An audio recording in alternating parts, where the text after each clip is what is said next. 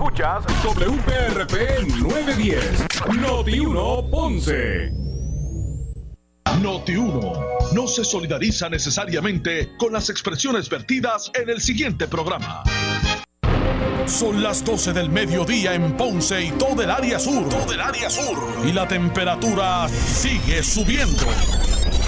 Luis José Moura ya está listo para discutir y analizar los temas del momento con los protagonistas de la noticia. Es hora de escuchar Ponce en Caliente por Notiuno 910.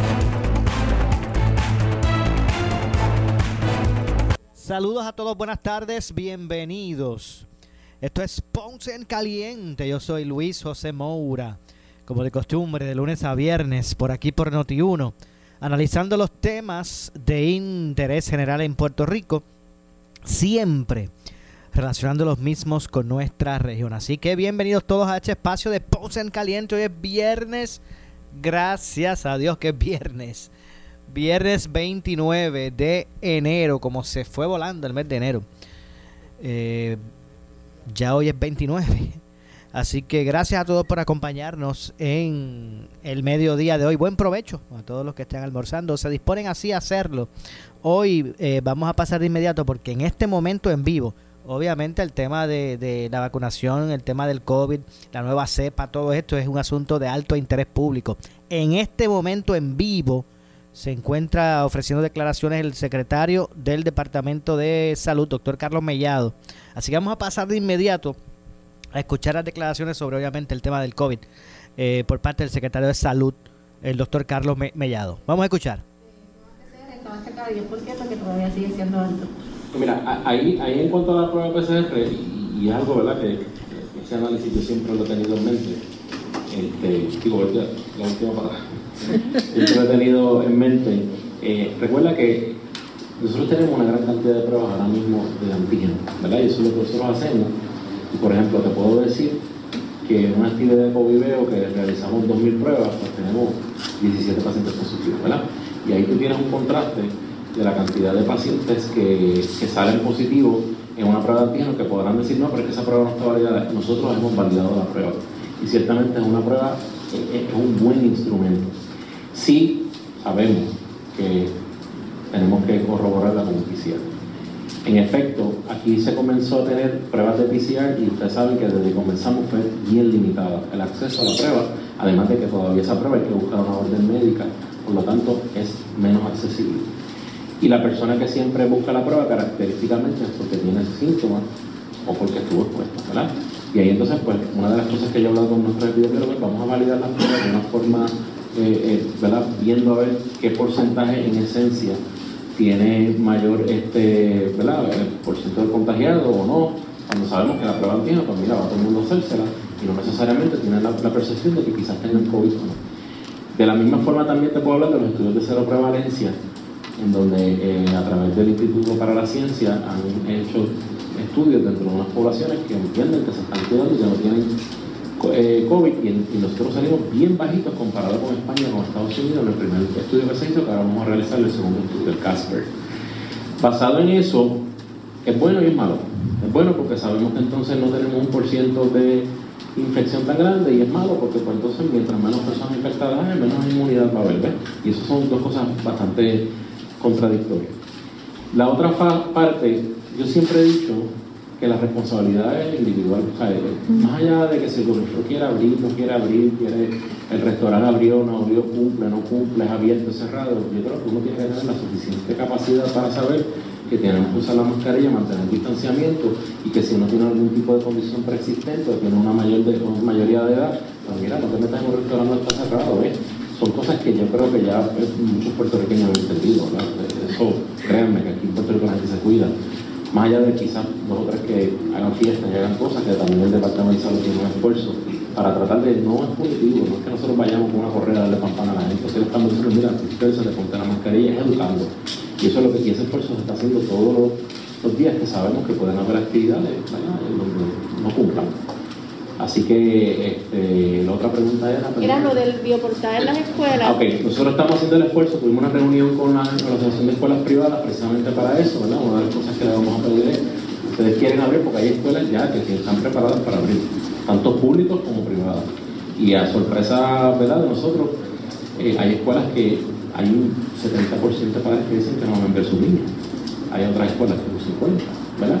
Y basado en eso, pues mira, se va a tener por lo menos la oportunidad de que el padre decida, yo quiero enviar a mi hijo a la escuela ese día, yo quiero que mi hijo interactúe, yo no quiero que mi hijo interactúe. Y es una decisión totalmente personal de cada padre. Lo que sí es que nosotros queremos tener la alternativa de aquellos padres que lo quieran hacer. No obstante, estamos haciendo el análisis del, de la nueva cepa y el Departamento de Salud va a ser bien responsable. O sea, si nosotros vemos que hay un aumento en los contagios, nosotros somos los primeros que vamos a levantar la bandera. O sea, aquí el Departamento de Salud está para proteger y prevenir y promocionar la salud, no está para, está para eso. Pero sabemos que es importante que nuestros niños interactúen, sabemos que es importante que nuestros niños se identifiquen si tienen algún problema eh, importante, sabemos que, nuestros niños deben comer, algunos niños que no tienen comida, todo eso lo estamos evaluando en un contexto salubrista y en un contexto que la, Academia de Pediatría ha establecido que los niños se están deprimiendo por estar en sus casas. Continuamos con Telemundo, Nuria Ceballos.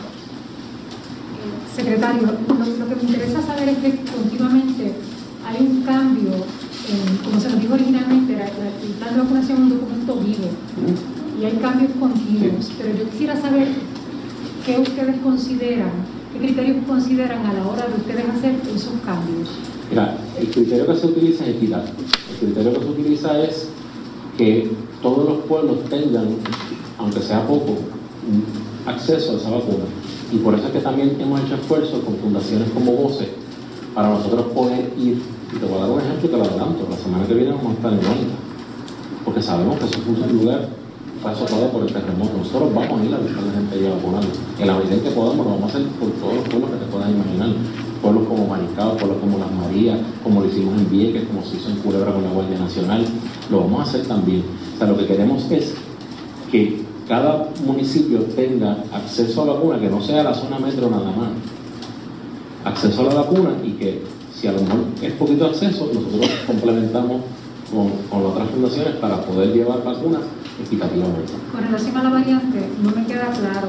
Eh, ¿Tres personas han identificado? ¿Ves que sí, tres, personas, mira, lo que pasa es que... ¿No se sabe de qué área entonces? Eh, de la zona metro, no me gustaría decir para no crear una de la zona metro. Lo que te voy a explicar, mira, cuando se hace un PCR se leen tres proteínas. Si una de las proteínas no se lee, se aparece, ¿verdad? Como no, no, aparece en la lectura de la, de, de la máquina de PCR, ya eso es red flag y decimos, pues mira, eh, puede ser una variante del virus. Esa variante se hace en una secuencia genómica y se mira todo el, genoma se establece si tiene la misma característica de cualquiera de las variantes que existen en el mundo. Eso se hizo ya. Lo que pasa es que hay que secuenciarla en las 17 variantes que existen de ese virus de, de United. ¿verdad? Y entonces, una vez se tiene eso, pues ya tú sabes, mira, la variante X, por decirte algo, pues entonces simultáneamente ya nosotros comenzamos a hacer un rastreo y ya me adelantaron que en los lugares donde ocurrió no hubo un aumento significativo de casos. Ciertamente, en lo que dijo la, de pareja es importante, en ese momento había dos variables. Estábamos hablando de que ocurrieron una fiesta y la gente pues, fue un poquito, como dicen en el campo al garete Queremos saber si fue esa variante o fue que la gente estaba celebrando el que fue más o menos en ese momento. No sé cuán eh, vocales ustedes han sido, pero eh, la doble mascarilla. Eh, es lo que están recomendando en el momento, he escuchado fuera el doctor Fauci decir esto, no lo van a hacer aquí, ¿cuál va a ser la política pública? La recomendación, nosotros sí seguimos entendiendo que la mascarilla N95 es la mascarilla que protege y más allá de la mascarilla yo te puedo decir que a distancia, distanciamiento físico, lo, o sea, por más mascarilla que tú el distanciamiento físico es lo que te va a salvar de eso. Y finalmente, la nueva vacuna de Johnson Johnson, eh, no estoy claro si, si eh, tiene un 66% de efectividad, un 85%, no estoy clara todavía, pero eh, ya hay acercamientos con la farmacéutica, no sé si ya ha sido aprobada finalmente. No, no, no. no, no. sabemos que no está aprobada todavía semana próxima. Johnson está terminando la fase clínica de investigación, lo que se llama en la fase 3, ellos han, ¿verdad? han eh, compartido unos datos de esa fase con estos números que tuviste, 65% de eficacia eh, en prevención absoluta de enfermedad, 85% de eficacia en prevenir enfermedad severa, eso es muy bueno, como quiera son, es, es data muy buena. Eh, ellos asumimos que van a estar tocando, haciendo la solicitud a la Administración de Drogas Medicamentos y Alimentos para febrero. ¿Qué momento en febrero? No lo sabemos todavía. Eh, a, tu pregunta de si ya se han hecho acercamientos una vez la vacuna es autorizada, ya esas dosis están absolutamente compradas con el programa Operation Warp Speed y de igual forma que pasa con Pfizer y Moderna, eh, será accesible por población a todos los programas de vacunación de la nación americana, incluye estados y territorios. Eso es una sola dosis. Es una sola dosis. Eh, la logística entonces, ¿cómo va a ser? Es más fácil, presumo. Pues presenta oportunidades eh, mejores, sí, es correcto, presenta oportunidades mejores. En términos de la eficacia, sí, pues, mucha gente va a decir, pero 90 versus 65. La realidad es que la información como quiera es muy buena, es muy buena. Supongo que se encontrarán personas que dirán, yo prefiero la de Pfizer a la de Johnson Johnson, pero es la que está disponible. Gracias. Continuamos con David Reyes. Eh, eh,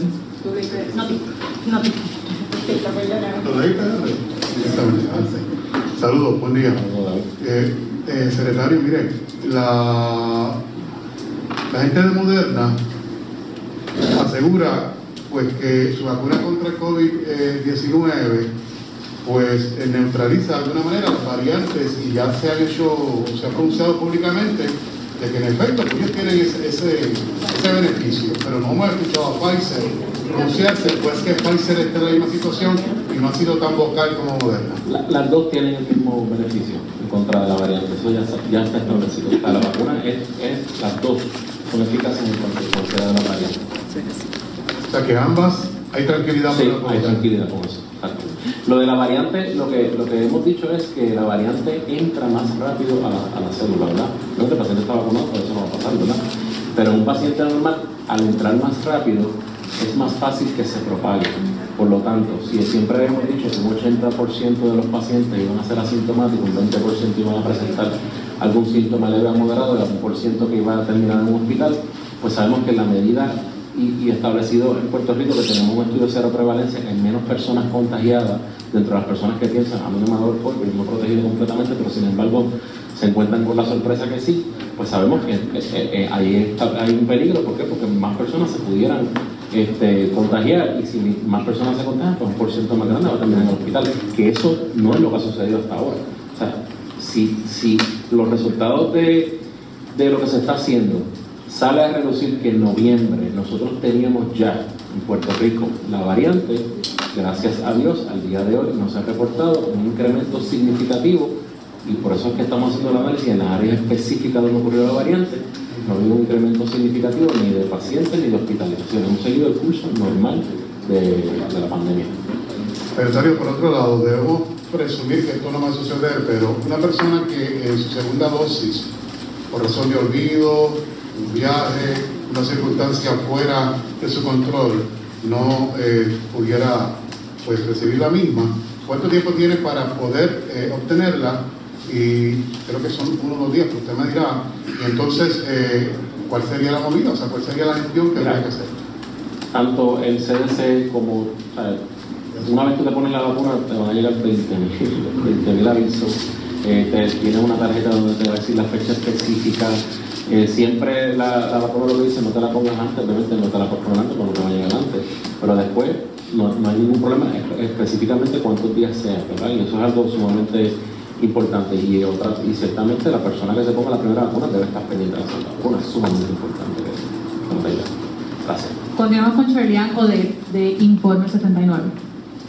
Buenas tardes, secretario. Eh, con relación a, la variante, usted ha indicado que las personas eh, que se identificaron, eh, pues no se tiene información si tenían historial de viajes. De, una vez se haga el estudio y que tengan información y que en efecto sí hayan tenido historial de viaje, eh, ¿qué estrategias se estarían tomando eh, o llevando a cabo en el aeropuerto? Porque ahora se están llevando a cabo unas pruebas moleculares y de antígenos, pero luego de eso, eh, los casos que den positivos en el aeropuerto eh, se estarían enviando al Departamento de Salud para hacerle algún estudio y después determinar cuál sería esa estrategia. Estamos en el Departamento de Salud, como, como dije ahorita, eh, tenemos lo de vigilancia genómica, eh, establecimos ya esta semana.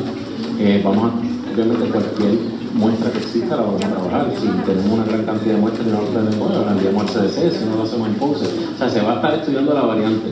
En cuanto a los aeropuertos, nosotros tenemos un sistema de rastreo, tenemos un sistema de pruebas, como bien tú dices, tenemos un sistema de, de, ¿verdad? de, de SAR Alert, de donde llaman a la persona que venga.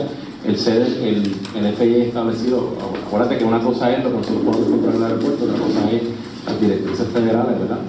Y ellos han, han hecho unos cambios y han sido más agresivos en pedir la prueba y te vas a montar en el avión. O sea que se está garantizando todo eso, ¿verdad? De acuerdo a, a, a, a lo que suceda con esta variante.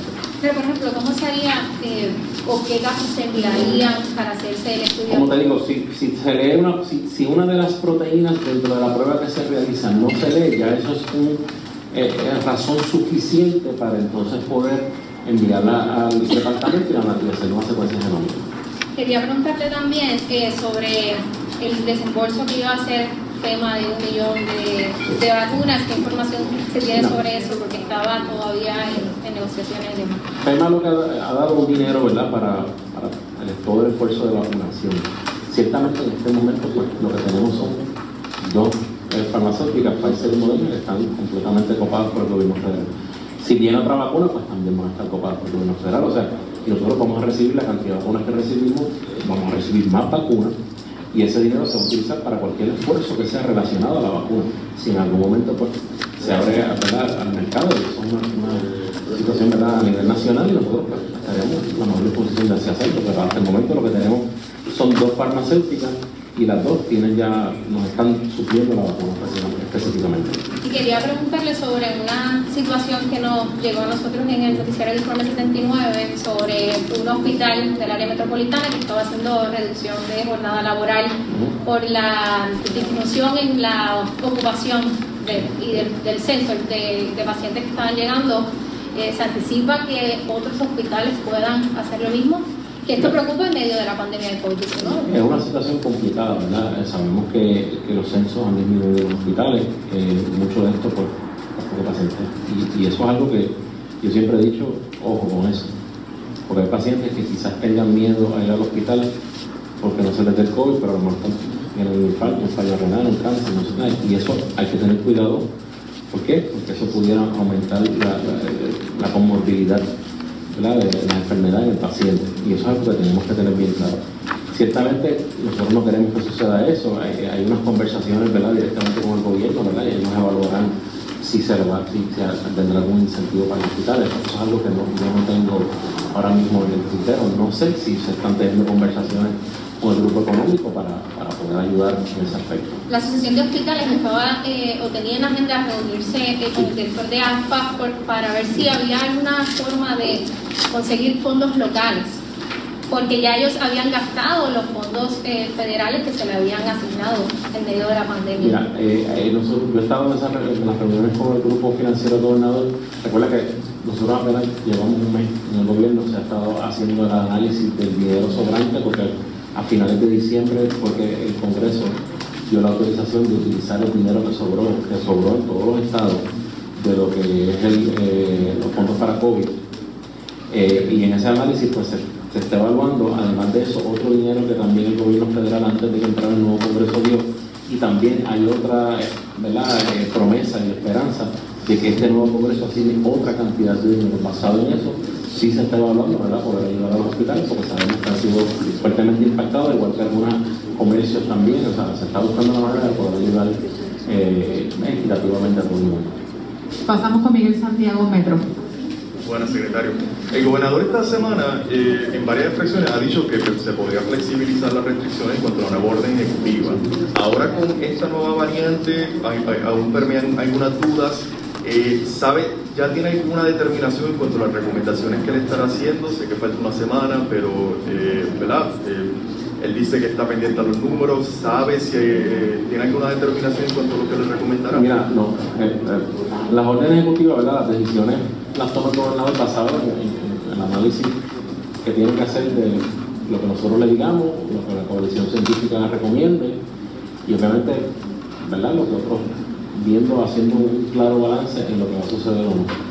Esta decisión yo, yo no la tengo, no, no te lo puedo decir. Lo que sí te puedo decir es que en cuanto a la variante del virus, nosotros queremos ser bien responsables y por eso es que no me atrevería a decirte cuál va a ser la recomendación, porque tenemos que primero evaluar quiénes son los pacientes y de Estados Unidos o de, de, otros países. Eh, si hubo focos en ese lugar, que ya te adelanto que no lo hubo, pero tenemos que valorar dónde ese paciente fue. Eso hay que evaluarlo todo y hasta que no tenemos eso nosotros no, no nos. Y, y, también que tengamos específicamente cuál es la variante de las 17 variantes que existen en, esa, en, ese, en ese virus como tal, si es la que es más, es más, más agresiva, penetrando, porque no, es más, no, no, tiene más mortalidad. pero, pero tenemos que evaluar eso. Claro, sí, siempre. El Departamento de Salud siempre evalúa todo y, y, da su recomendación. Y el gobernador tomará la decisión que vaya a tomar. Me gustaría, para yo entender, eh, claro, usted dijo que se identificaron tres variables. Tres. Eh, ¿Eso es lo mismo un caso, a caso no, confirmado? No, tres variables, tres pacientes con la posible variable. Ok, está bien. Ahora se está analizando dentro de esa variable cuál es. Muy bien. Continuamos con Adriana de Jesús, Noticel. Saludos, secretario. Tengo varias preguntas. Quisiera ir uno a una porque son de clarificación. Eh, basado en los números que nos está dando, ¿cuántas personas específicamente se han vacunado? Ay, María, qué bueno. En total. Nosotros estamos, se han distribuido dosis recibidas, 459.150. Sí, pero ¿cuántas personas se han vacunado? Bueno, de ahí, de ahí yo no te puedo especificar porque, por ejemplo, nosotros tenemos ahora mismo 100.000 vacunas que están guardadas. De esas 100.000 vacunas corresponden a la segunda dosis, que son 41.450 de la segunda dosis. El segundo restante son de la misión que tiene la Guardia Nacional con la égida, que comenzó en el día de ayer. Y de ahí también tenemos otras dosis que son las que todavía no se pueden entregar. ¿Por qué? Porque si se entregan este fin de semana y no hay actividad de vacunación, se puede dañar la vacuna. Eso es lo que te puedo entender. A eso tú le restas esa cantidad, pues eso es lo que hemos vacunado. 237 mil, ¿es un número aproximado, correcto o no lo es? No, más un poco más. Más o menos te estoy, te estoy diciendo que nosotros tenemos en nuestro poder ahora mismo guardadas 41.450 de la segunda dosis que comienza la semana que viene. Tenemos otra, la, el restante de, esa, de esos 100.000 está la vacuna que te dije de la Guardia Nacional, que está comenzando a, que comenzó el miércoles a vacunar los 178 égidas y también, por ejemplo, tenemos las 3.100 vacunas de la segunda dosis de Vieques. O sea que ese número siempre, nosotros damos vacunas, dosis recibidas y dosis O distribuidas. sea, no está claro entonces cuál es la cantidad aproximada. Total de los que ya se han vacunado, Exacto. este secretario. ¿No se lleva un registro? No Se lleva, se lleva un registro de la cantidad de pacientes que se vacunan. Y le, y le expliqué al principio que hay una discrepancia en el CDC, ¿por qué? Porque todavía muchos de esos pacientes no los han entrado al sistema. Si tú miras ahora mismo la tabla del CDC, te dice que hay 235.617 pacientes vacunados. O sea que- no nosotros tenemos más pacientes vacunados. Sobre 250 mil podría ser un... Dos- una- ahora mismo, claro. por ahí, sobre 200. Ok. Ok, entonces, ¿cuántas vacunas, ¿cuántas vacunas se han perdido, ya sea por problemas de refrigeración? o- la Bueno, tengo que hacer la pausa. Regresamos más adelante con más de esta conferencia de prensa. Está el secretario en vivo atendiendo a los medios de comunicación, el secretario de Salud, eh, Carlos Mellado, obviamente aclarando dudas con relación a toda esta nueva cepa del COVID y el proceso de vacunación en la isla. Pausamos y regresamos. En breve le echamos más leña al fuego en Ponce en Caliente por Notiuno 910. Somos la noticia que quieres escuchar. Las 24 horas te queremos informar. Entérate temprano de la noticia en caliente. De farándula y deportes, Noti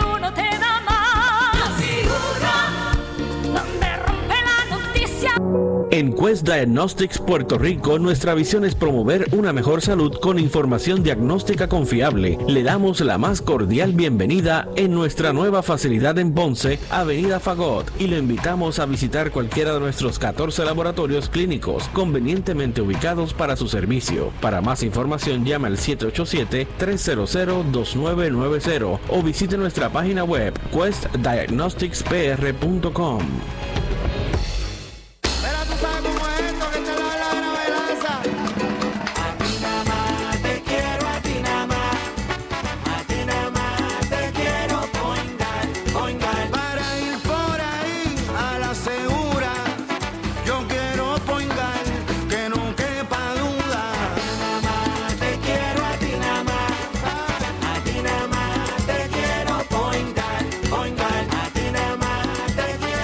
point guard. muchacho. COVID-19 está allá afuera amenazando, Gaku. Tranquilo, Narati. Nosotros podemos con él. Pero es muy grande, Gaku. No importa, Narati. Si nos guarecemos y me haces caso cuando vayamos a salir, los venceremos. ¡Sí! ¡Juntos lo haremos, Gaku! ¡A comer! Papi, eh, a comer. Dale, después seguimos. Los niños no entienden este encierro. Entra en su mundo de fantasía. Anímalos, comparte, juega. Haz de tu hogar un lugar seguro para tus hijos. United Way ama a Puerto Rico. En esta emergencia, en Laboratorio Clínico Profesional Emanuel Guayabal y Río Cañas en Juana Díaz, seguimos brindando nuestros servicios de calidad. Hemos reforzado nuestras medidas de protección en cada una de nuestras instalaciones. Estamos recibiendo órdenes médicas por fax o correo electrónico. Para conocer nuestro horario especial y mayor información, llámenos al 260-5504 o al 580-0080. También a través de nuestra página en Facebook, Laboratorio Clínico Profesional Emanuel. Por ti y por los tuyos, daremos la batalla unidos y venceremos. Entró en vigor el nuevo Código Civil de Puerto Rico y está disponible el más reciente tratado del licenciado José Cuevas Segarra, las medidas cautelares y la ejecución de la sentencia, un análisis de las normas procesales y cautelares contenidas en el novel código, incluyendo aquellas para asegurar el cobro de reclamaciones o para defenderte de las mismas. También encontrarás normas relacionadas a estas para con los municipios. De introducción, visita Cuevas Gubernamentales, benefíciate de la oferta de descuento de introducción, visita cuevassegarra.com o llama al 763-1418. Mírela, písela, tóquela. Para saber que no es natural, tiene que morderla. Artifigrama de grama mía. Si llama a un instalador, exíjale Artifigrama de grama mía. Usted no solamente merece el mejor servicio, usted se merece el mejor producto. Artifigrama de grama mía. Cualidades en nuestra grama que otras no poseen. Grama mía. Sirviendo a Puerto Rico por más de 45 años. 787-843-6246. 843-6246. ASC, cuidando tu camino. Escoge ASC.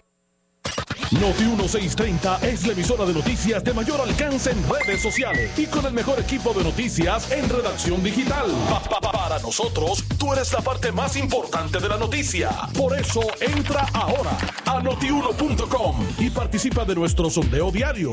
Política, deportes, temas sociales y todo lo que ocurre en Puerto Rico y el mundo. Somos Noti 1630, donde tu opinión también es noticia. Donde rompe la noticia, noti Somos Noti 1630. Noti 1630. Primeros con la noticia. Noti 1630 presenta un resumen de las noticias que están impactando a Puerto Rico ahora. Buenas tardes, soy Luis Dalmau Domínguez y usted escucha Noti 1630 primeros con la noticia última hora 12.32. El presidente de la Cámara, Rafael Tatito Hernández, revela en el programa Pelota Dura que estará presentando una legislación para conceder a los municipios la administración de carreteras, escuelas, parques nacionales y recreación y deportes. Las carreteras que hoy son del Estado, vamos, excluyendo obviamente highways, ¿verdad? Pero, pero todas las carreteras, y estoy hablando ya con pasarlas con titularidad. La segunda, la administración, que tú sabes que en los counties en la ciudad de Estados Unidos, ese es el negocio principal de las ciudades, administrar, administrar escuelas, sacando la parte académica, para no meternos en las controversias ni de los sindicatos ni de los maestros. Pero estamos hablando que ahí eso, eso es un impacto material. Yo saqué número para un sinnúmero de municipios y estamos hablando de 20, 30 millones de dólares. Algo que hacen todos los días los municipios, cambiar puertas, pintar, mantener obviamente las áreas verdes, la operación recreacional. Y entonces este, el tercer punto, súper importante, que es todo lo que tiene que ver con recreación y deporte y parques nacionales. Por ejemplo, en, en el municipio de, de nosotros queremos tener el, el balneario. Tenemos el balneario, tenemos Cerro Mar, tenemos Dorado Beach, esas experiencias son parte del ofrecimiento holístico de la región. De la-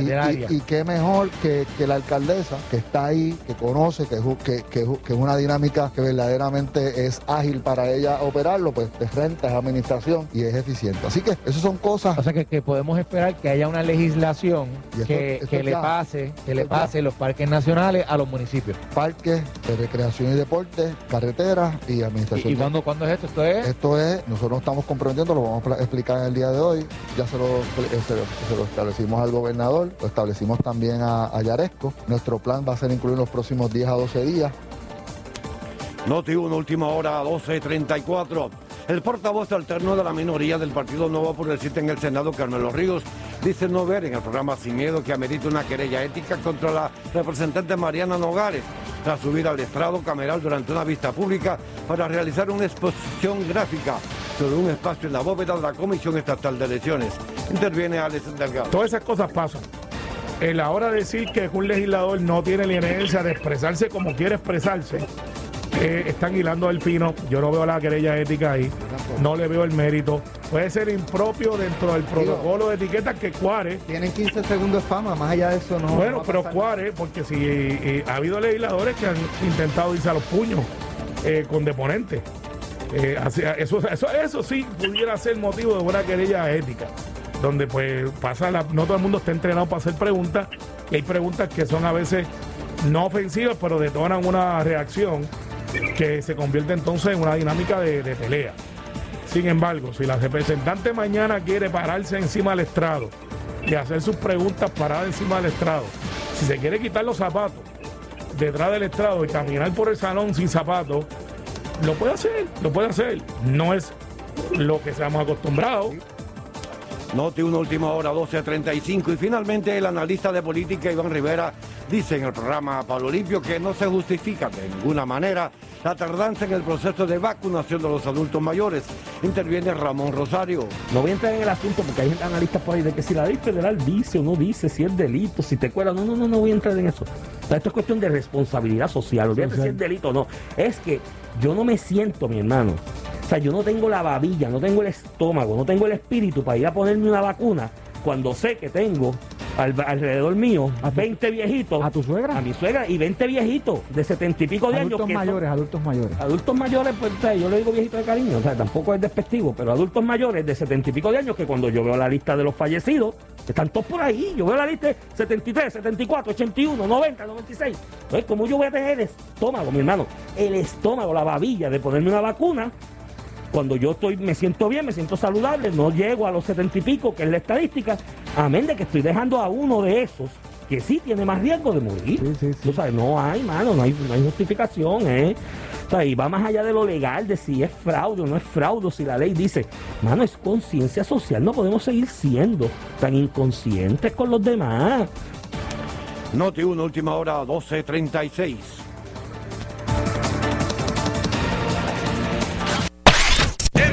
echamos más leña al fuego en Ponce en Caliente por Notiuno 910. Recibe mejores horas de sueño con un nuevo matres. Consíguelo con la oferta extendida del triple descuento solo en la fábrica de matres Global. Compra tu nuevo matres con un 50% más un 25% y un 11.5% de descuento adicional en toda la colección Body Comfort ortopédica y el protector de matres gratis. Todos con 15 años de garantía. Además, matres ortopédicos desde 99 dólares. Visítalos, disfruta de los productos, garantías y servicios directos de Global Matres. Oferta válida en todas sus tiendas. Programas de financiamiento disponibles con y sin verificación de crédito. Restricciones aplican. Más detalles en las tiendas. Globalmatres.com 787-837-9000. 787-837-9000. En esta emergencia, en Laboratorio Clínico Profesional Emanuel Guayabal y Río Cañas en Juana Díaz, seguimos brindando nuestros servicios de calidad. Hemos reforzado nuestras medidas de protección en cada una de nuestras instalaciones. Estamos recibiendo órdenes médicas por fax o correo electrónico. Para conocer nuestro horario especial y mayor información, llámanos al 260-5504 o al 580-0880. También a través de nuestra página en Facebook, Laboratorio Clínico Profesional Emanuel. Por ti y por los tuyos, daremos la batalla unidos y venceremos.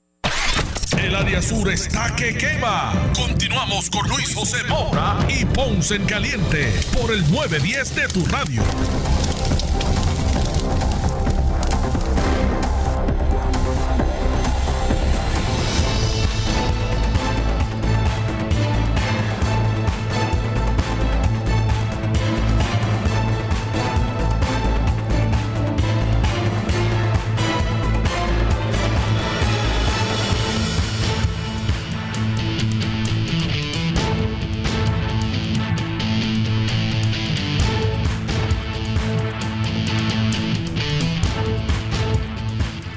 Bueno, estamos de regreso. Soy Luis José Moura, tu sponsor caliente. Se me escucha por aquí, por Noti1, de lunes a viernes, a las 12 del mediodía, analizando los temas de interés general en Puerto Rico. Estamos en este momento pues retransmitiendo la conferencia de prensa o transmitiendo, debo decir, la conferencia de prensa que ofrece en estos momentos en vivo el secretario de Salud Robert eh, Carlos Mellado, eh, doctor Carlos Mellado, relacionado al, al tema obviamente del COVID-19 y todas las, las ramificaciones que eh, se evalúa, eh, que, que, ¿verdad? que son relacionadas y lo que se está evaluando. La nueva cepa eh, y la próxima, los, los cambios que pueda traer eh, la nueva orden ejecutiva que tendrá vigencia el próximo 7 de febrero. Vamos a regresar a escuchar la conferencia de prensa. Continuamos con Mari Carmen del Vocero. Gracias. Eh, tengo varias preguntas. con- Eh, secretario, ¿cuándo es que usted entiende que va a terminar la evaluación de las variaciones? La evaluación de esta semana, no, el día puntual no, no, no. Ok, quisiera saber cuando usted habla de que, pues respecto a las órdenes ejecutivas, es el gobernador quien toma la decisión.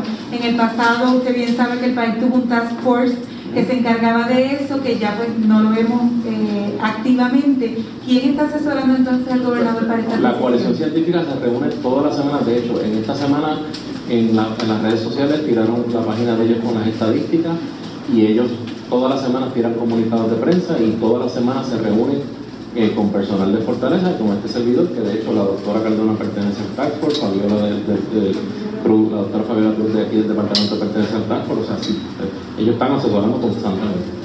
sobre las personas que viven fuera del área metropolitana, el área oeste, el área noroeste, ¿qué esfuerzos hay? Porque seguimos recibiendo, ¿verdad?, información y llamadas de personas que no encuentran dónde vacunarse, no encuentran turnos, no encuentran citas.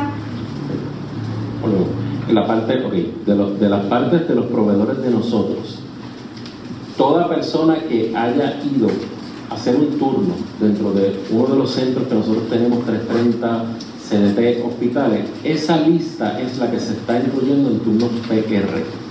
A ese esfuerzo le estamos añadiendo que la Guardia Nacional, con los pacientes encamados, que había un issue con el área oeste, No, pero yo estoy hablando de las personas mayores de 65 Por eso- años que quieren vacunarse, ir a un centro y vacunarse. Ahora mismo, con las 41.450 vacunas que tenemos, todos los centros que han ido y han, han estado en la lista se están incluyendo en turnos PR. Pero vacunar no van a conseguir vacunas porque volvemos a lo mismo, una cantidad bien mínima. O sea, lo que aquí se está haciendo es, en esos primeros días que fueron y se anotaron, hay lugares que tienen 25.000 personas anotadas, hay lugares menos que tienen 1.500. Pues cuando se limpie esa cantidad de pacientes, se vacuna, pues entonces se comenzará que la gente pueda hacer su turno nuevamente. Pero al momento de hoy, imagínate, vamos a terminar con 600 y pico de mil personas en un turno, para entonces eh, no, es responsable.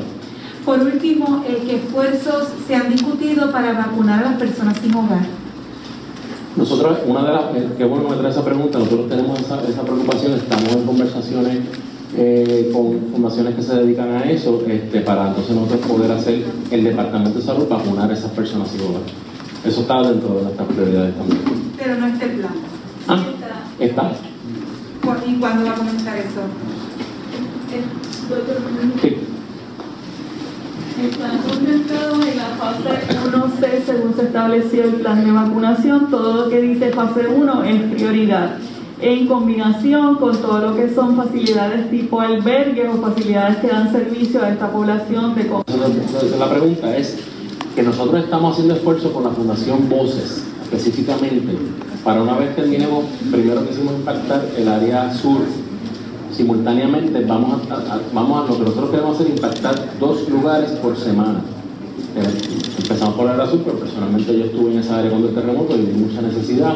Vamos a seguir por la isla, lugares como eh, dentro de lo, lo- lo que tengo en la mente, Maricao, eh, Yabucoa, eh, Punta Santiago, Humacao, eh, Las Marías, este, barrio San Lorenzo de Morovis, que es un lugar bastante aislado, y en- dentro de ese esfuerzo simultáneo también estamos vislumbrando la posibilidad de, con las fundaciones que se dedican a darle comida a estas personas sin hogares, el identificar pacientes mayores de 65 años y poderlos entrar y vacunar. Concluimos con la conferencia de prensa. Gracias, compañero. Gracias a todos. Ahí escucharon la conferencia de prensa en este momento que está ofreciendo el secretario, o que ofreció, acaba de ofrecer el, el secretario del Departamento de Salud, doctor Carlos Mellado. Así que básicamente ahí escucharon la actualización de lo que está haciendo el gobierno eh, para atender eh, la pandemia en Puerto Rico y lo que debemos esperar, lo que debemos esperar de la próxima orden ejecutiva. Así que ahí escucharon al doctor Carlos Mellado expresarse sobre ese, sobre ese tema. De hecho, de paso, vamos a escuchar lo último eh, que expresó el gobernador con relación a, a este asunto de el COVID. A ver si podemos llegar hasta el, momento donde eh, momento específico donde el gobernador se dirigió eh, a los medios eh, sobre ese tema.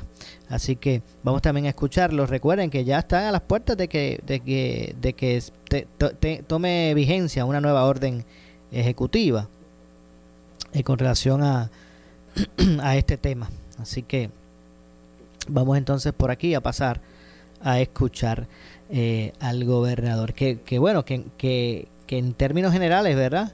En términos generales, él se expresó en términos de, ¿verdad? de una disponibilidad de apertura. Pero vamos a, vamos a escuchar, vamos a escuchar al, al, al gobernador. Eh, es más, los casos que están confirmando eh, datan de diciembre, uno de ellos, por ejemplo. O sea, que hace más de un mes que ya eso eh, lo tenemos. Lo que pasa es que no habían casos confirmados.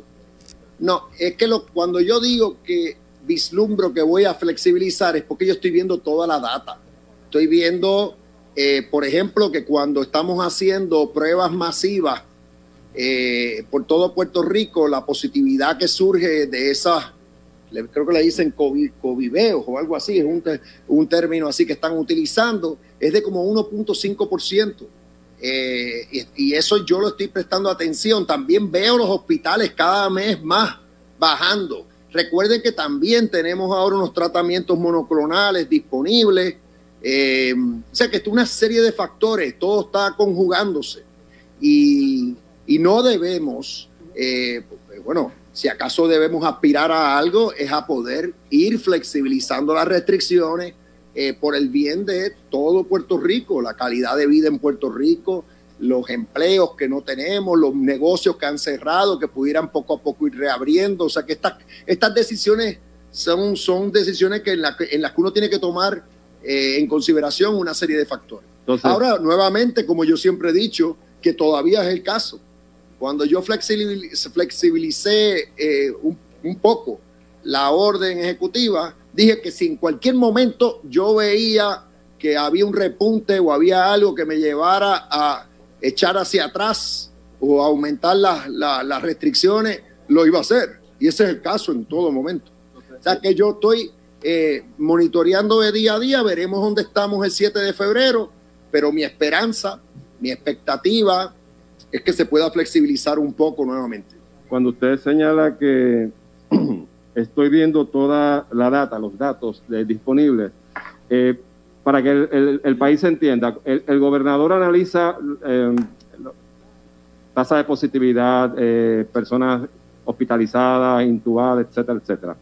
Sus asesores le, indica, le han indicado que independientemente de que ya se ha confirmado la presencia de esta nueva cepa que es más contagiosa, eh, e- ello no implica que se debe impedir flexibilizar más. La No, nueva no. cepa, se- No, porque lo se que quiero tiene que saber es si su, su equipo se- asesor se- se lo ha planteado. No, lo que estoy diciendo es que se- eh, todo se tiene que reflejar en casos. Si tú no tienes una mayor incidencia de contagio y no tienes los hospitales comprometidos, pues no. O sea, porque tengas esa cepa aquí, que ya la tenemos hace fácilmente un mes, posiblemente dos meses, no quiere decir que nada, que de por sí entonces pues ya conlleva que tienes que encerrar eh, eh, al pueblo eh, más de lo que ha sido el caso. Telemundo.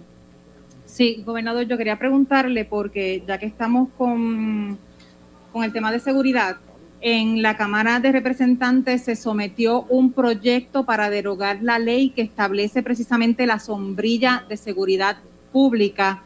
Ahora mismo, pues, eh, están en minoría en la Cámara de Representantes. ¿Qué va a pasar con el nombramiento entonces de Alexis Torres y con este proyecto que sometió Sí. la Cámara? No, mi, a, base, a base de mis conversaciones con los presidentes de tanto de la Cámara como del Senado, lo que yo veo es que van a estar evaluando, investigando el desempeño de la sombrilla y evaluando diversas opciones.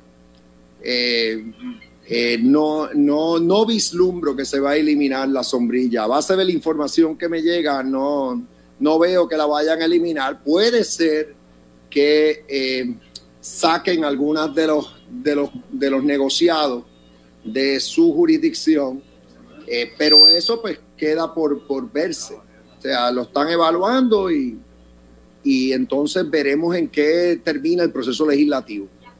Nombramiento No ha, no ha habido nadie que me haya levantado objeción al, al nombramiento de Alexis Torres. Al revés, todo lo que yo he recibido, incluyendo de legisladores eh, de otros partidos, es positivo en cuanto a Alexis Torres. Así que esto no es, o sea, el proceso no ha culminado, obviamente. Él tiene que pasar por el proceso de confirmación, pero no, no. Para contestar tu pregunta, entiendo que el Departamento de Seguridad Pública está para quedarse y entiendo que el que va con el favor del Senado, el que va a estar dirigiendo, continuar dirigiendo ese departamento va a ser el compañero Alexis Torres. Continuamos con Arriaga. Gracias. Saludos, gobernador, acá. No te veo. Estoy Ah, por aquí. Ah, saludos, ¿cómo estás? Saludos, bienvenido acá a la montaña. Varias preguntas. Tengo una para usted y tengo dos para el titular de emergencias médicas. Voy a comenzar con la suya. Ya que estamos hablando de seguridad pública, los bomberos estuvieron hoy en Fortaleza. Eh, ¿Qué tiene que decir sobre el reclamo de los bomberos? Comienzo con eso. Que se, resuelve hoy. Hoy mismo. Ya tuvimos comunicación con la Junta, hicimos los reclamos que teníamos que hacer, llevamos tiempo haciéndolo, pero entiendo que ya la Junta eh, va a tomar, va a permitir que el, el aumento proceda. Eh, nos están pidiendo una información adicional, pero entiendo que sí, que va- vamos a recibir el visto bueno para que el aumento proceda. Y, y con, y con toda probabilidad para aquellos que han que se les ha hecho un ajuste en los pagos, pues se haría una nómina especial para reembolsarle la cantidad que se dedujo eh, de sus cheques. Así que eso se... Bueno, tengo que hacer una pausa adicional. Regresamos con más. Esto es Ponce en Caliente. En breve le echamos más leña al fuego en Ponce en Caliente por Notiuno 910.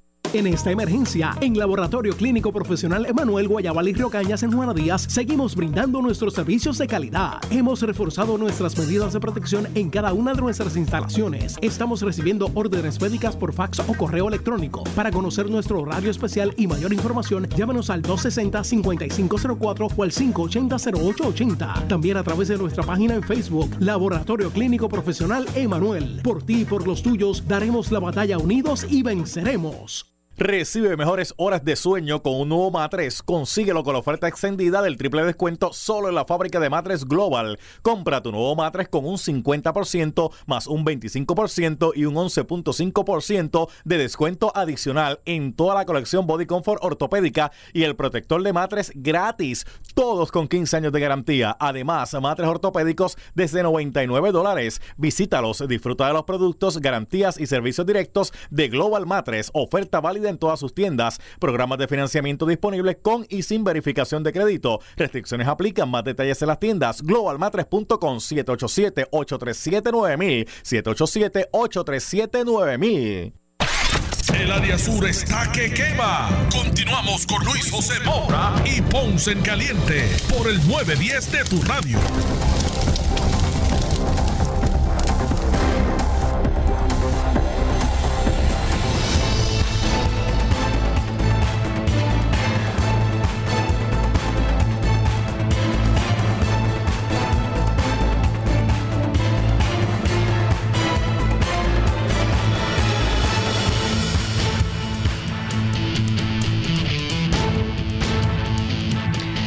Bueno, estamos de regreso ya en nuestro segmento final. Soy Luis José Moura. Hoy es viernes. Viernes 29 de eh, enero. Gracias por acompañarnos. Vamos a pasar a escuchar eh, lo expresado por el gobernador en conferencia de prensa eh, en estos minutos que nos, que nos restan. Escuchemos. Eso se va a resolver. Pregunta para el titular de, de emergencias médicas, si, me lo- si se puede acercar al, al podio. Porque obviamente veo las ambulancias y veo un sinnúmero de alcaldes y veo un sinnúmero de zonas que históricamente tuvieron problemas con las ambulancias. Pero hay una zona en específico que me preocupa y es el sureste. Recordamos aquella historia en junio del año pasado de la paramédico que hizo unas declaraciones en las redes sociales porque no llegó una ambulancia y una persona murió en Patillas. Y veo aquí ambulancias, pero Guayama, Arroyo, Patillas, Maunabo, Salinas, ¿se resolvió la situación en ese sector? Lo estamos trabajando y de la manera que lo estamos trabajando de manera responsable, evaluando la data que es existente y proveyendo a nuestro personal paramédico y supervisores el apoyo, ya sea de equipo y de soporte eh, administrativo para poder conseguir y mejorar esa, esa situación. Muy bien, seguimos con Foro Noticioso. Apro- aprovechar que el doctor está ahí. Mire, cuando, por ejemplo, en esta área que no, está, no es el área metropolitana, que las carreteras son más estrechas y demás, a veces hay un problema con los conductores que no reconocen el darle paso a las ambulancias. ¿Cómo está esta situación en estos momentos? Pues te, te tengo que decir que uno de los proyectos que tengo de visualizado es poder acercarme a la legislatura y ver la manera en poder eh, darle herramientas, ¿verdad? Ya sea a nuestros amigos de la policía, para poder atacar esa situación. Eh, las personas a veces no saben la importancia de poder ceder el paso a una ambulancia cuando viene con la con sirena, eh, y yo creo que eso es un proyecto de país, de que Bueno, lamentablemente se nos ha acabado el tiempo. Nosotros estaremos de regreso el próximo lunes con más. Tengan un excelente fin de semana. Soy Luis José Moura, que me despido. Esto es Ponce en Caliente. No se retiren, que tras la pausa ante la justicia. Escuchas WPRP 910, Noti 1 Ponce. Noti 1 no se solidariza necesariamente con las expresiones vertidas en el siguiente programa.